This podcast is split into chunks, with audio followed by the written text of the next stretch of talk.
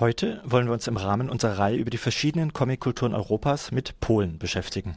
Während der Umbruchszeit nach dem Sozialismus hatte sich auch in Polen eine lebendige Underground-Comickultur gebildet. Heute ist es vor allem der polnische Zeichner Gregor oder Grzegor Rosinski, der den polnischen Comics auch im Ausland ein Gesicht gibt. In einem Interview erzählt uns der Direktor des belgischen Comicmuseums, Willem de Grave, zunächst über das Comicland Polen. Zunächst aber verrät uns Robert aus Freiburg, welche Comics er sich am liebsten in Polen kauft und wie sie ihm dabei helfen, sein Polnisch zu verbessern. Przeczytałem polskie bajki Bolka i Lolka, żeby się uczyć języka polskiego. Te komiksy bardzo mi podobały, bo są śmieszne, humorystyczne i ponadto język jest bardzo prosty, ale to naprawdę jest bajki dla dzieci. Und verrätst uns auch auf Deutsch, was das heißt? Das heißt auf Deutsch, ich habe mir die Hefte von Bolek und Lolle gekauft, um über diese Hefte Polnisch zu lernen. Und die haben mir sehr gut gefallen, weil sie witzig sind und in sehr einfacher Sprache geschrieben. Aber eigentlich sind das Hefte für Kinder.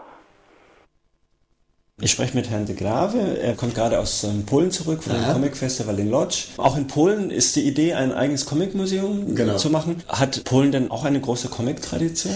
Ähm, Polen hat eigentlich einen sehr großen Comiczeichner, heißt äh, Gregor Rosinski, äh, der Comiczeichner von Torgal.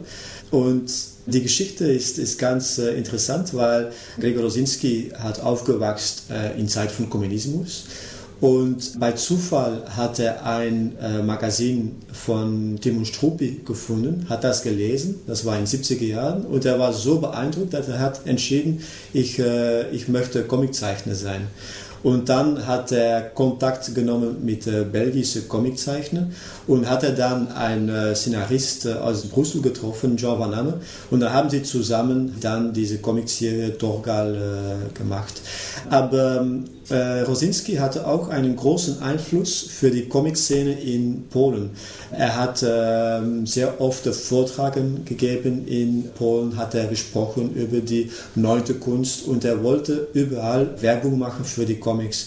Und ich glaube, das hatte seine Früchte, weil es gibt schon seit 20 Jahren ein Comic-Festival in Lodz und es gibt ziemlich viele gute äh, polnische Comiczeichner, die nicht übersetzt sind, die nur in Polen bekannt sind, aber sehr gute Sachen äh, machen.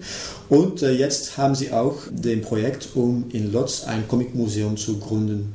Sie haben ja in Lodz jetzt auch viele polnische Comics gesehen, nehme ich an. Aha, was ja. für Geschichten gibt es da und was für Themen gibt es und in welche sind das eher realistische oder eher Funnies? Ähm, die polnischen Comics sind vor allem grafische Romanze. Ähm, aber ich finde, dass es gibt ziemlich viel Einfluss äh, stilistisch von dem belgisch-französischen Zeichenstil. Vielleicht sind die Geschichten mehr inspiriert von amerikanischen äh, Graphic Novels, aber der Stil ist ganz ähnlich mit dem, mit dem belgischen äh, Stil.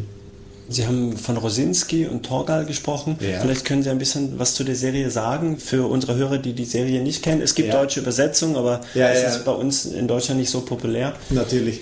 Torgal, das ist ein, äh, ein Held und er ist eigentlich ein Kind von skandinavischen äh, Gotte. Und er hat Abenteuer, die so ein bisschen zwischen Realität und ähm, Überrealität sind. Ein bisschen ähnlich, ich würde sagen, mit Lord of the Rings. Fantasy, aber nicht pure Fantasy, aber trotzdem sehr ähnlich. Es ist eigentlich ein bisschen überraschend, dass ein polnischer Zeichner und ein belgischer Szenarist eine Serie über die skandinavischen Götter machen. Ja, ja, ähm, ja. Haben Sie eine Erklärung dafür oder war es eine persönliche Vorliebe von einem von den beiden? Äh, ja, das war eine Vorliebe von Rosinski und er hat gefragt an Jean Van Amme, darüber eine Serie zu, zu starten.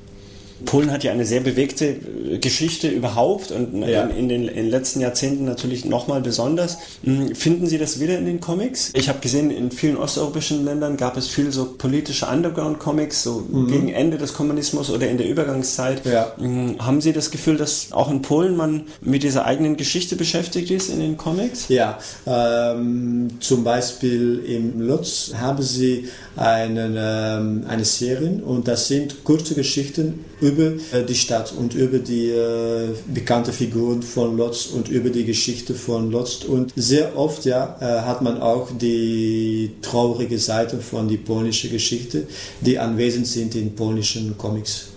Wie heißt diese Serie? Äh, heißt äh, City Stories. Meinen Sie, es besteht die Chance, dass irgendwas als Übersetzung auch in andere Länder kommen wird? Ich hoffe, weil äh, das, das sieht mir sehr interessant aus. Das Comic Festival in Lodz, hat es viele Besucher? Ähm, Oder was passiert dort? Das Comic Festival dauert zwei Tage und sie haben etwa 5000 Besucher. Das ist natürlich nicht so viel, aber ich meine, für ein Land als Polen, wo es gibt nicht so eine große Comic-Szene, ist das doch äh, ziemlich viel.